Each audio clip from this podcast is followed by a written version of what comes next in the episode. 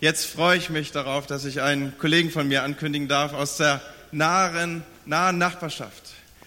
Klaus Günther Pache kommt aus einer Gemeinde in unmittelbarer Umgebung hier aus Bremen und es ist eine Gemeinde, die richtig klasse ist, eine Gemeinde, die rockt.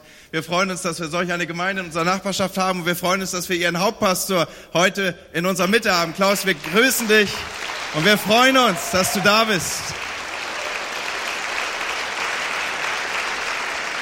Und ich darf euch versprechen, das ist der Moment, wo du auf die Stuhlkante rutscht, wo du das letzte saubere Taschentuch greifst, weil du dir irgendwo Notizen machen wirst. Was jetzt von Klaus kommt, da schnall dich gut an.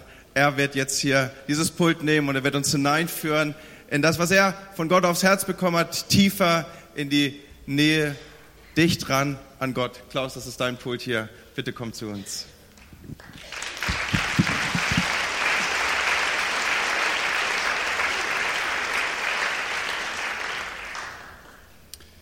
Ein solcher Einstieg ist nicht sehr hilfreich.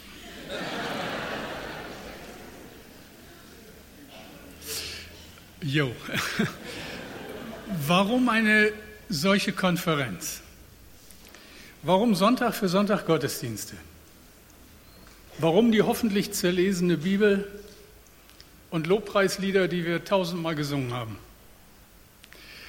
Weil Gott nahe zu sein mein Glück ist. Wirklich mein Glück. Das ist die Jahreslosung und ihre Bedeutung, so denke ich, reicht viel weiter, als uns das vielleicht bewusst ist. Sie drückt eine Sehnsucht aus, die in uns steckt, die übrigens in jedem Menschen steckt, ob er sich dessen bewusst ist oder nicht. So ein unbestimmtes Ahnen, dass da mehr sein muss als die Dinge, die uns tagtäglich widerfahren. Und wir teilen diese Sehnsucht mit allen Menschen. Die wenigsten sind sich dessen bewusst, aber auf ihre Spuren stoßen wir überall. Der Schauspieler Peter Ustinov hat das Staunen darüber so beschrieben. Ich habe nie an die Ewigkeit der menschlichen Seele geglaubt, aber in letzter Zeit bin ich mir nicht mehr so sicher. Nicht, weil ich Angst vor dem Tode habe, aber es scheint mir, dass Körper und die Seele in zwei verschiedene Richtungen gehen. Ich bin ein alter Mann, aber wenn ich einer besonders attraktiven Frau begegne, kann es geschehen, dass meine Seele Feuer fängt und sagt, Gott, ist das eine hübsche Frau. Und nun sehen Sie mich an. Das ist ja lächerlich, nicht wahr? Aber meine Seele kümmert das nicht. Die ist so jung wie damals, als ich mich das erste Mal verliebte. Man merkt wohl erst in meinem Alter, dass wir zweierlei sind, Körper und Seele. Der Körper altert, aber die Seele, sie ist jederzeit bereit, mich zu blamieren. Meine Seele ist jederzeit bereit, mich zu blamieren. Ich denke, der Peter Ustinov trifft es. Da ist eine Sehnsucht in uns, der wir Zeit für Zeit begegnen. Ein Wunsch nach Besonderem, einer besonderen Liebe, besonderer Hingabe. Wir wollen das finden, was uns fehlt, manchmal ohne es wirklich beschreiben zu können. Und es haftet uns ein Leben lang an. Heinrich Böll hat das ähnlich formuliert. Er schreibt, dass wir alle eigentlich wissen, dass wir hier auf Erden nicht zu Hause sind, dass wir also woanders hingehören und woanders herkommen. Er nennt es Sehnsucht, eine uralte Erinnerung an etwas, das außerhalb unserer selbst existiert. Wenn wir versuchen, diese Sehnsucht innerhalb der Grenzen unserer kleinen Welt zu stillen, kommen wir schnell an unsere Grenzen. Kein Partner, kein Freund, nichts und niemand kann diesem Anspruch genügen. Kein noch so schönes Haus, kein Auto, kein Urlaub reicht, um dieser Sehnsucht zu entsprechen, auch das neue iPhone nicht. Es ist so, wie es in einem Kinderbuch von Maurice Saint-Dac beschrieben wird, oder er schreibt, es muss im Leben mehr als alles geben. Das ist ein toller Satz. Es muss im Leben mehr als alles geben. Das trifft es und darum geht es, wenn wir tatsächlich der Ansicht sind, dass Gott durch uns diese Welt verändern will und dass Männer und Frauen Gottes den Unterschied ausmachen. Dass unsere Gemeinden den Unterschied ausmachen. Es muss im Leben mehr als alles geben. Und das ist genau das, was dieser Vers aus Psalm 73 ausdrückt. Gott nahe zu sein ist mein Glück. Das beschreibt diese ganz persönliche, intime Beziehung zum Schöpfer des Alls. Das ist die Jahreslosung 2014, das wissen die 30 Prozent. Äh, oder vielleicht haben wir auch ein paar mehr heute und vielen von euch sehr vertraut. Die Jahreslosung wird von der Ökumenischen Arbeitsgemeinschaft für Bibellesen ausgesucht und dieses Mal gab es ein Problem. Eigentlich heißt nämlich der Vers, ich aber, Gott nahe zu sein, ist mein Glück. Dieses Ich aber klang einigen Verlagen, die die Jahreslosung auf Kalenderkarten, Kugelschreiber und Tassen drucken wollten, zu sperrig. Also haben sie das Ich aber weggelassen und übrig geblieben ist, Gott nahe zu sein, ist mein Glück. Ist ja auch schön. Das klingt doch schön, nicht? Gott nahe zu sein ist mein Glück. Aber mal ehrlich, klingt es nicht manchmal zu schön, um wahr zu sein? Denn so einfach ist das doch nicht mit unserem Glauben an Gott. Und dieses Ich aber steht nicht zufällig an dieser Stelle. Der Dichter dieses uralten Liedes hat nämlich die Erfahrung gemacht, die uns nur zu vertraut sind. Es gibt so viele Dinge in dieser Welt, die wir nicht auf die Reihe bekommen, Dinge, die uns zweifelnd fragen lassen, wo Gott denn ist und ob er uns wirklich liebt. Wir wollen Gott nahe sein. Diese Sehnsucht begleitet mich, solange ich denken kann. Das habe ich schon als Kind so empfunden. Die Sehnsucht nach der Nähe Gottes gehört unwiderruflich in unser Leben. Aber was passiert, wenn er sich uns scheinbar entzieht? Wenn Dinge in unserem Leben passieren, die so gar nicht unseren Wünschen und Vorstellungen entsprechen. Ich will euch an eine Geschichte erinnern, eine Geschichte aus uralter Zeit, die vielleicht weiterhilft. Der Mann heißt Daniel. Und jetzt an die 70 Prozent, das ist nicht der Verkäufer in der Dönerbude, sondern das ist ein Mann aus dem Alten Testament. Wieder was gelernt. Die Geschichte ist Daniel in der Löwengrube. Und ich finde eine ungemein spannende und wichtige Geschichte. Worum geht's? Es werden uns in der Bibel ja immer wieder Menschen vorgestellt, die uns geistliche Vorbilder sind, die uns herausfordern. Und Daniel ist so ein Mann, ein Mensch nach dem Herzen Gottes. Heute würde man sagen, so ein Sympathieträger wie Yogi Löw nach der WM. Also nicht nach gestern, äh, aber nach der WM. Aber es geht um mehr als um Fußball. Daniel ist einer der Menschen, die mit Gott etwas Besonderes erlebt und sich in den Tiefen ihres Lebens bewährt haben. Ihr Glaube fordert heraus.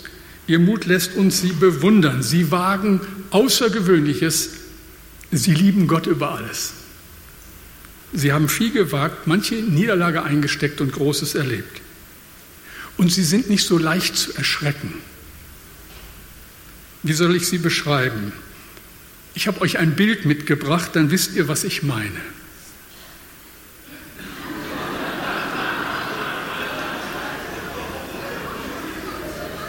Ich wäre nicht gern die Katze, aber ihre scheinbare Gelassenheit fasziniert mich. Daniel hat eine ähnliche Situation erlebt, noch bedrohlicher, und die Geschichte ist es wert, dass wir sie uns näher anschauen. Daniel war im Jahr 605 vor Christus zusammen mit anderen jungen Männern aus Israel nach Babel verschleppt worden. Und dann folgt eine unglaubliche Karriere für einen Asylanten. Er wurde einer der drei höchsten Beamten im babylonischen Reich und nahm unter diesen drei Männern noch eine Sonderstellung ein. König Darius dachte ernsthaft darüber nach, ihn zu seinem ausschließlichen Stellvertreter zu machen. Was passiert, wenn einer zu erfolgreich ist?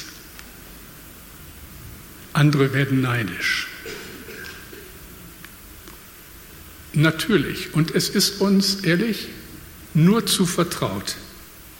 Und ich denke, das macht zutiefst uns gefallene Menschen aus. Wir können schlechte Nachrichten über andere Menschen oft viel besser verkraften als gute.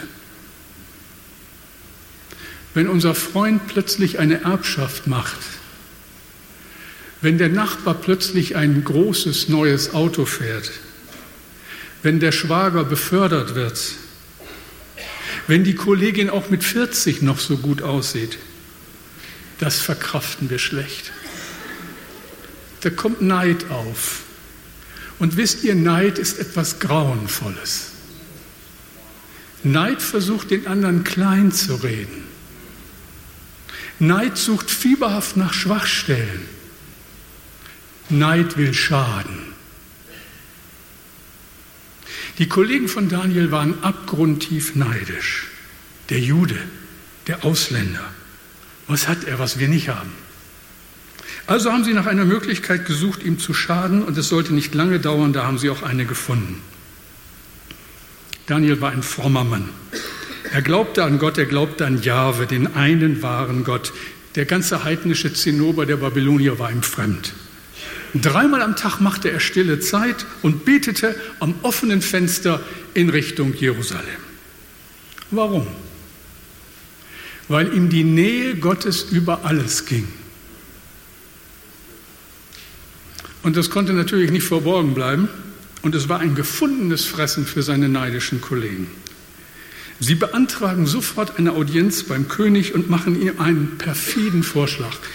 Und das lese ich euch mal vor im Originaltext. Daniel 6, 7 bis 9. Lang lebe König Darius. Wir kommen von einer gemeinsamen Beratung aller obersten Beamten, Verwalter, Statthalter und deren Stellvertreter. Wir schlagen dir vor, dass du folgende Anordnung erlässt und alles tust, um sie durchzusetzen. Wer in den kommenden 30 Tagen eine Bitte an irgendeinen Gott oder Menschen richtet, außer an dich, o König, soll in die Löwengrube geworfen werden. Damit das Verbot nach dem Gesetz der Meder und Perser von keinem widerrufen werden kann, sollte es in einer Urkunde festgehalten werden. Wisst ihr, was eine Intrige ist? Das hier ist eine waschechte Intrige. Der König wird bei seiner Ehre gepackt, der Vorschlag klingt vernünftig und Daniel ist geliefert.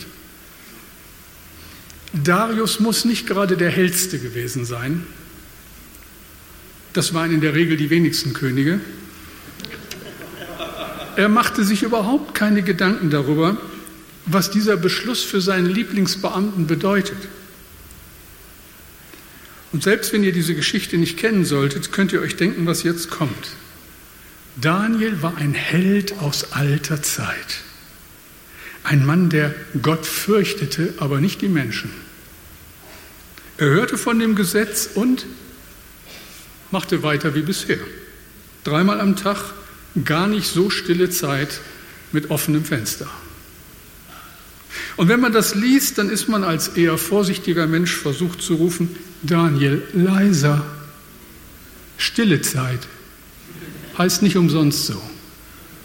Und dann macht doch wenigstens die Fenster zu. Die Fenster blieben offen, Daniel betete fröhlich weiter und seine hinterhältigen Kollegen rieben sich die Hände. Jetzt haben wir ihn.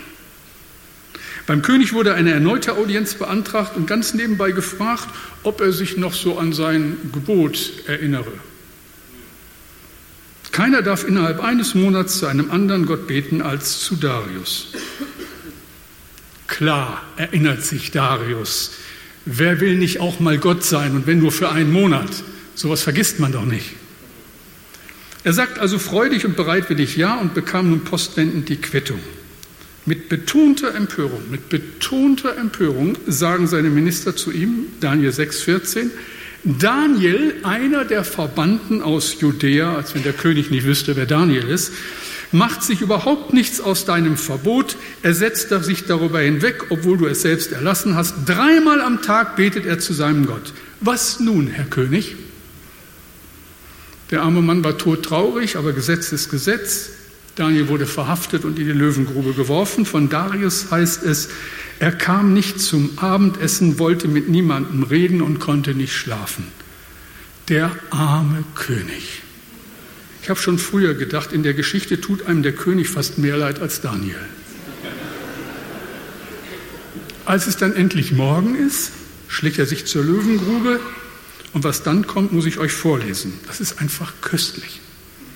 Der König beugt sich über den Rand der Grube und rief, Daniel 6, 21 bis 24, Daniel, du Diener des lebendigen Gottes, hat dein Gott, dem du unaufhörlich dienst, dich, in Klammern vielleicht, vor dem Löwen retten können? Da hörte er Daniel sagen, lang lebe der König.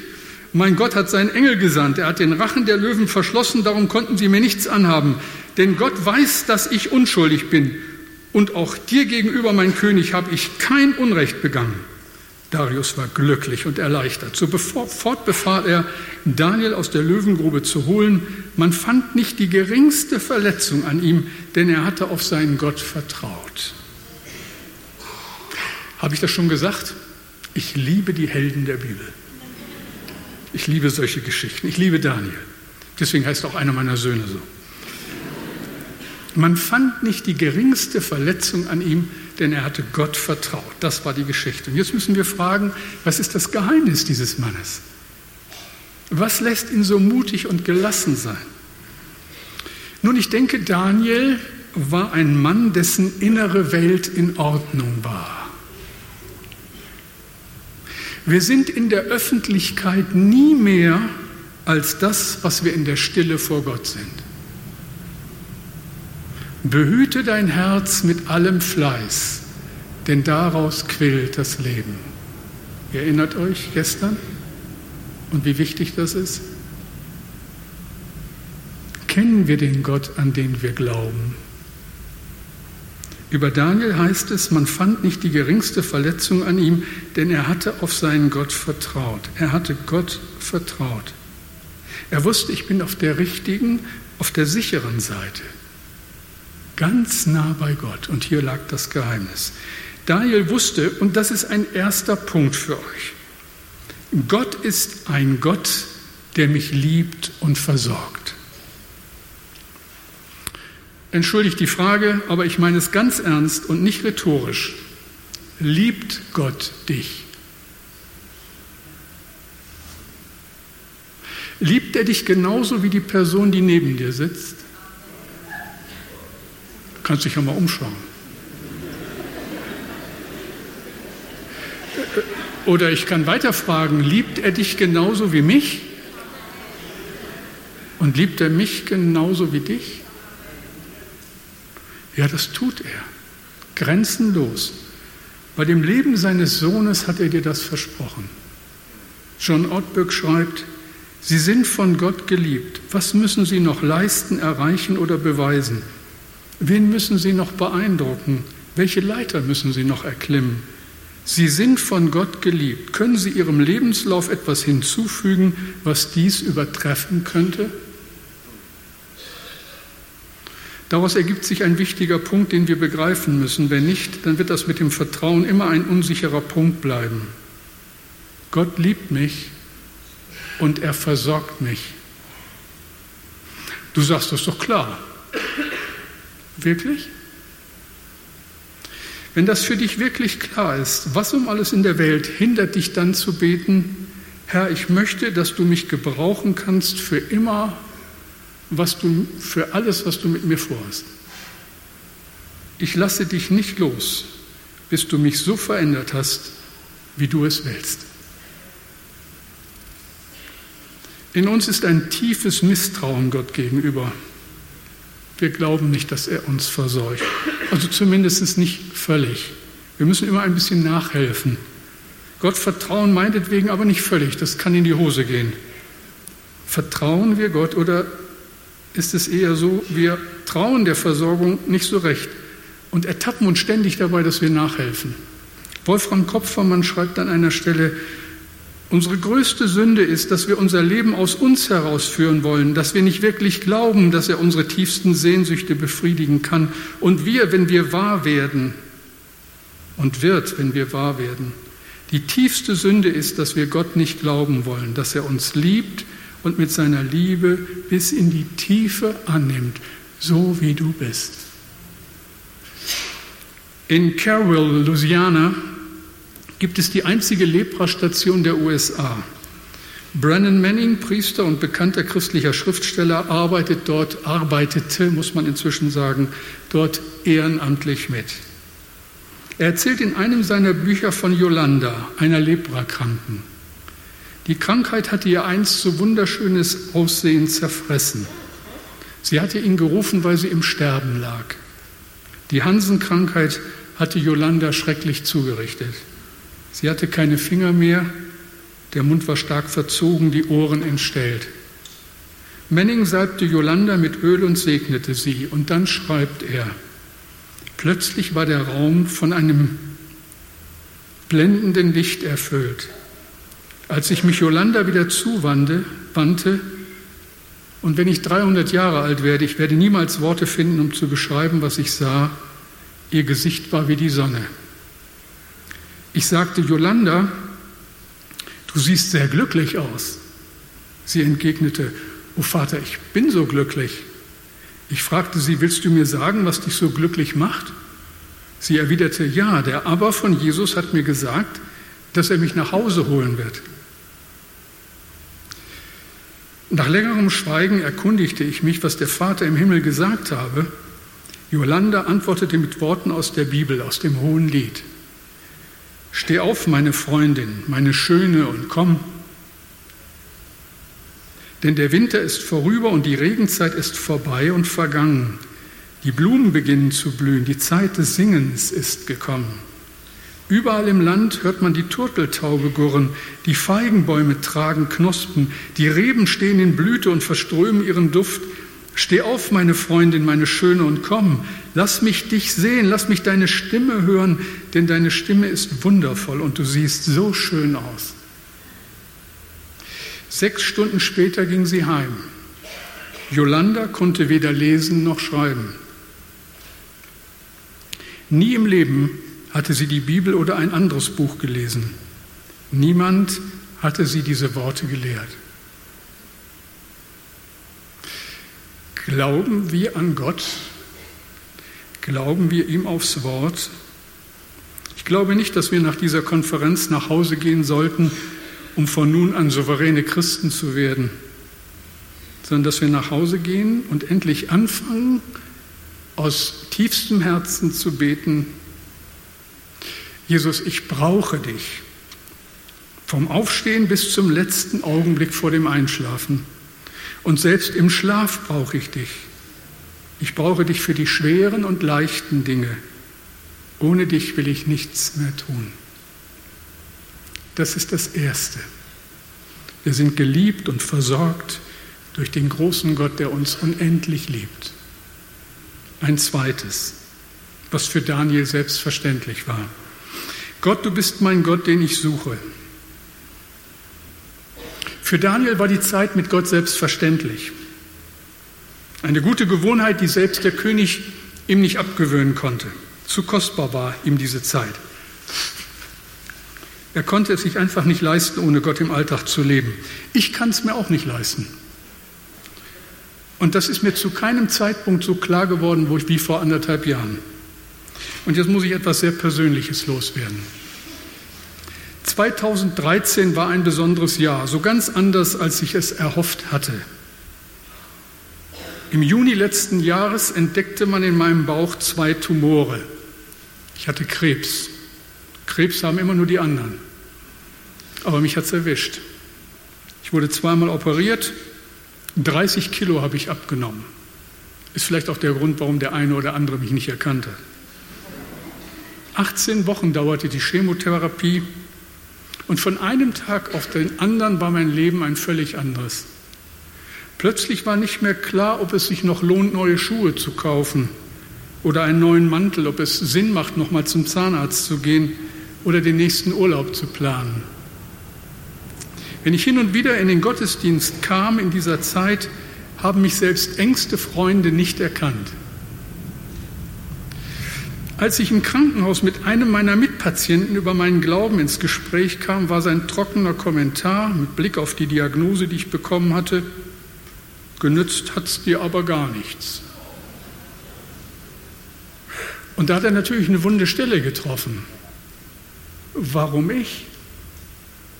Warum ausgerechnet ich? mein Gott, hilf mir, die Löwen fressen mich. Gott nahe zu sein ist mein Glück. Ja eben, aber doch nicht nur an guten Tagen, wenn die Sonne scheint. Und das muss ich euch sagen. Und ich bin ja nicht mehr so jung.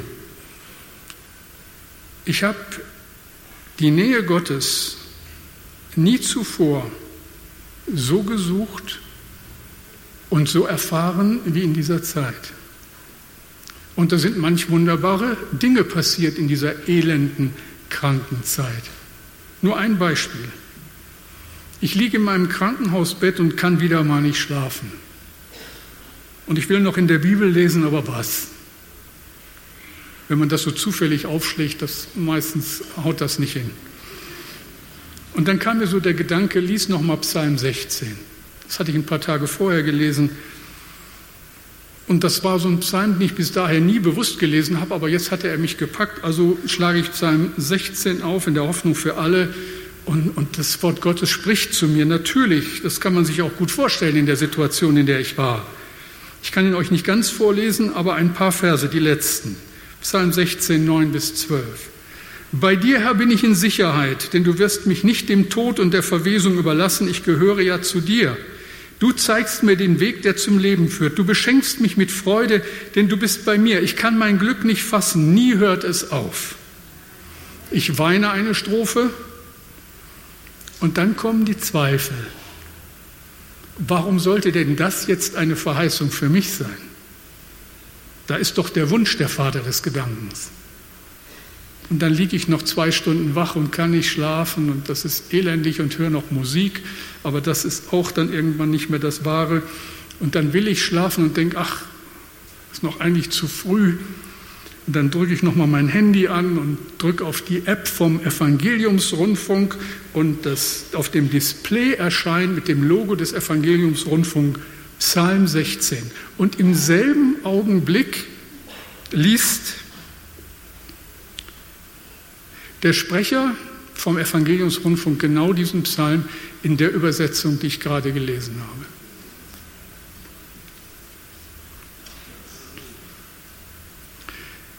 Ich behaupte mal, dass in diesem Augenblick dieses kleine Krankenzimmer erfüllt war von der Gegenwart Gottes. Wisst ihr, die Jahreslosung ist für mich nicht nur so ein bisschen moralische Aufrüstung oder von mir aus auch geistliche Aufrüstung, nicht die Anleitung zu spiritueller Freizeitbeschäftigung.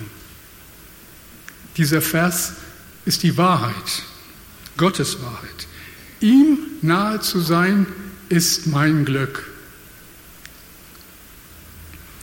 Nun, ich muss in meiner Verantwortung, denke ich euch, an diesem Tag diese Fragen stellen. Bist du Gott nahe? Kennst du ihn? Lebst du mit ihm? Weißt du um die Vergebung der Dinge in deinem Leben, die nicht gut waren, nicht gut sind? Von Daniel heißt es, Daniel 6, Vers 11, Daniel kniete nieder, betete zu seinem Gott und dankte ihm, wie er es auch sonst dreimal am Tag tat. Wisst ihr, Daniel brauchte das, wir brauchen das, ich brauche das. Wir brauchen ihn. Die vielen Jahre persönlicher Nachfolge, die Jahre als Pastor in unserer Gemeinde, sie haben mich eins sehr deutlich merken lassen. Ich weiß keinen besseren Weg zu einer wirklich innigen Beziehung mit Jesus, als meinen Geist mit Gottes Wort zu füllen.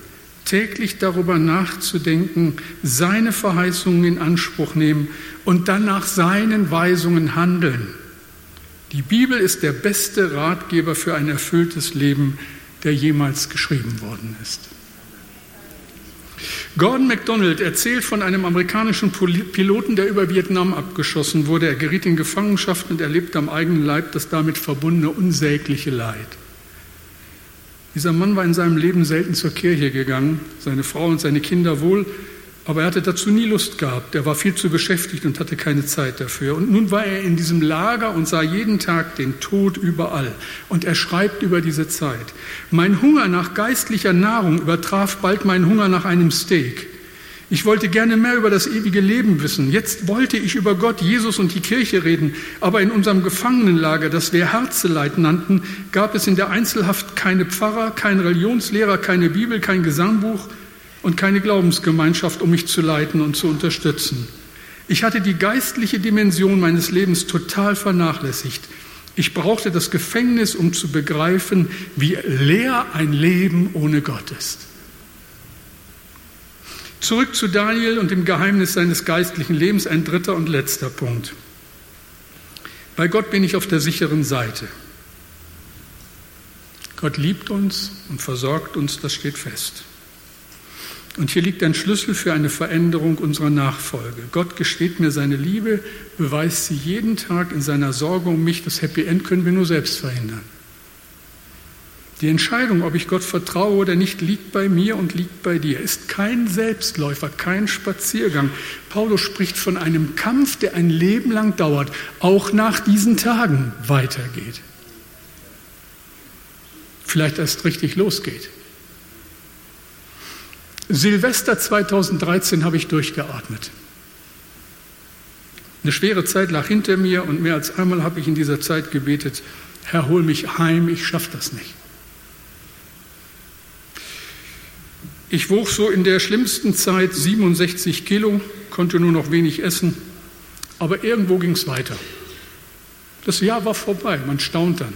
Die Chemo auch, die Haare wuchsen wieder, zur Abwechslung mal glatt, ohne Locken. Habe ich als Junge immer gewollt, jetzt auf so eine Weise lieber nicht, aber man konnte das nicht verhindern. Heiligabend habe ich das erste Mal wieder gepredigt. Im Februar konnte ich wieder anfangen zu arbeiten und ich dachte, so 2014 klingt auch viel besser wie 2013. 2013 ist so krumm. Ja, 2014 ist gut. Aber dann, im März diesen Jahres, im März 2014, starb unser zehntes Enkelkind.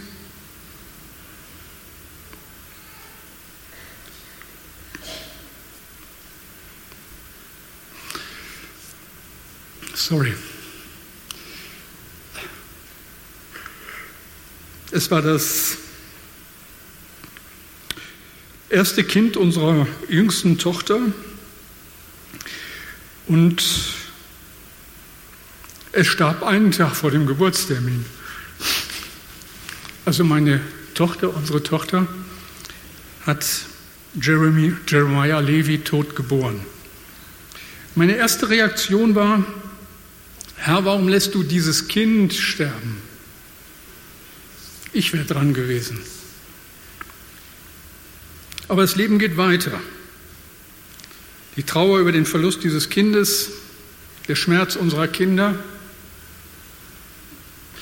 das alles war nur schwer auszuhalten, eigentlich kaum auszuhalten. Aber es ging weiter und ich dachte immer nur, jetzt reicht es aber. Drei Monate später, im Juni, musste ich während einer Tagung in Hamburg mit einer Nierenkolik ins Krankenhaus. Wenig später in Bremen wieder, zwei Nieren-OPs folgten, bis ich die Steine los war. Jetzt äh, sind sie weg schönes Gefühl, aber äh, war ziemlich kompliziert. Und wieder habe ich gedacht, was macht Gott mit mir? Daniel, das ist ein wunderschönes Beispiel, aber ich, den Löwen schmeckt's. Was soll das? Und dann vergingen Wochen und dann war end, endlich Ende August, in diesem Jahr so elend spät die Sommerferien.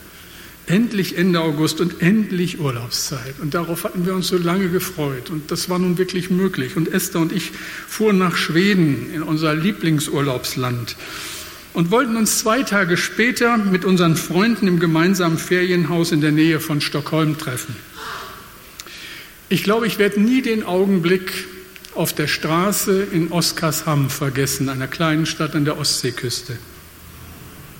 Wir unterhielten uns, das Handy klingelt Unsere Freundin aus Bremen ist dran und teilt uns mit, dass ihr Mann vor zwei Stunden mit dem Flugzeug über Bremen abgestürzt ist. 500 Meter von dieser Kirche entfernt, in Huckelriede. Matthias Schulz, unser Gemeindeleiter, mein guter Freund, war tot. 47 Jahre ist er alt geworden. Aus unserem gemeinsamen Urlaub wurde nichts. Wir fuhren am nächsten Tag wieder zurück nach Bremen, konnten die Fähre umbuchen und statt mit Matthias am Ostseestrand Fische zu fangen, hielt ich 14 Tage später die Trauerrede für ihn.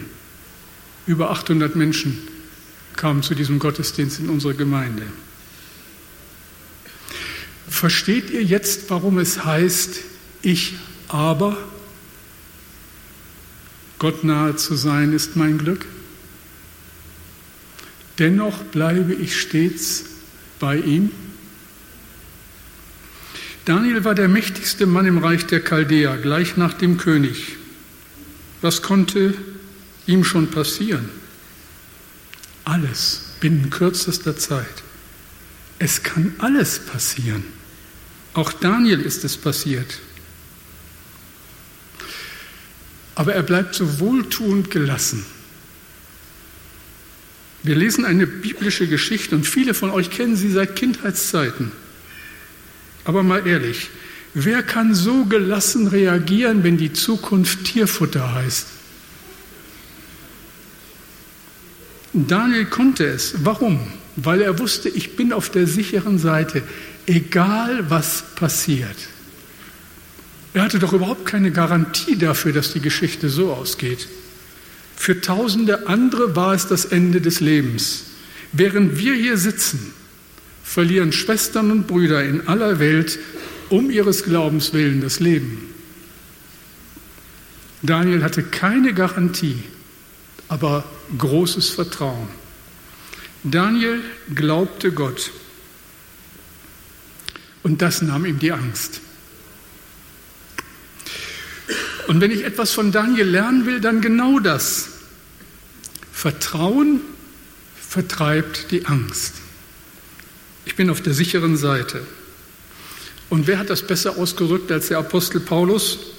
Und es war der Vers, der über der Traueranzeige von Matthias stand, Römer 8, 38 und 39.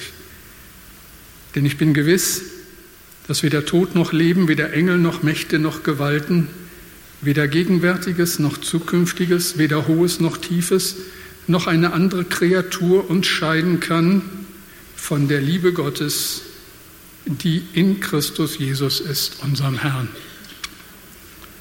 Das ist mir sehr wichtig und das wünsche ich mir so sehr. Ich bin entschieden zu folgen Jesus.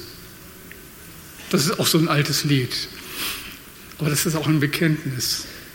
Ich will ihm vertrauen, ihm treu bleiben, selbst wenn die Löwen mich fressen. Hin und wieder bete ich so und bitte Gott darum. Ich bete oder ich drücke es so aus, ich möchte, wenn meine letzte Stunde gekommen ist, sagen können, ich gehe jetzt zu dem Gott, der mich unendlich liebt und der mir die Angst genommen. Ich aber, Gott nahe zu sein, ist mein Glück. Vielleicht haben wir ein paar Momente der Stille, sind ganz still und sagen das unserem Gott. Gott, dir nahe zu sein, das ist mein Glück. Beten wir.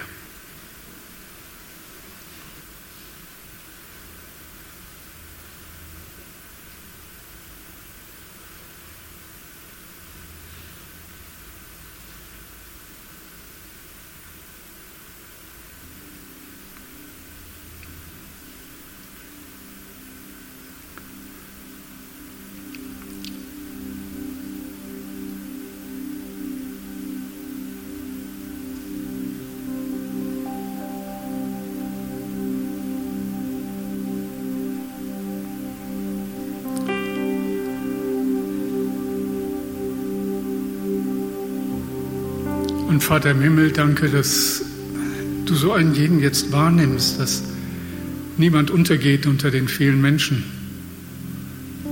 Dass du jeden von uns unendlich liebst. Dass du treu bist. Und dass du alles dran setzt, damit wir das Ziel erreichen dich einmal sehen in der Herrlichkeit. Dich sehen, wie du wirklich bist.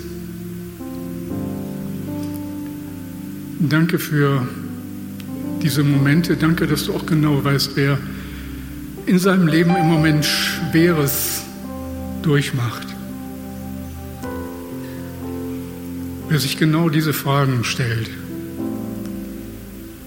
Dann danke ich dir, dass du gesagt hast, dass dein Friede höher ist.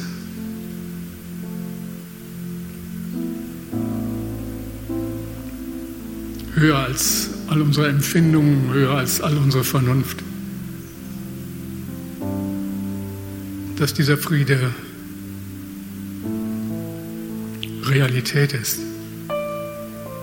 Und so segne ich die Lieben. Befehl sie dir an und deiner Treue und Fürsorge. Der Herr segne euch und behüte euch. Der Herr lasse sein Angesicht leuchten über euch und sei euch gnädig. Der Herr erhebe sein Angesicht über euch und gebe euch seinen Frieden. Amén.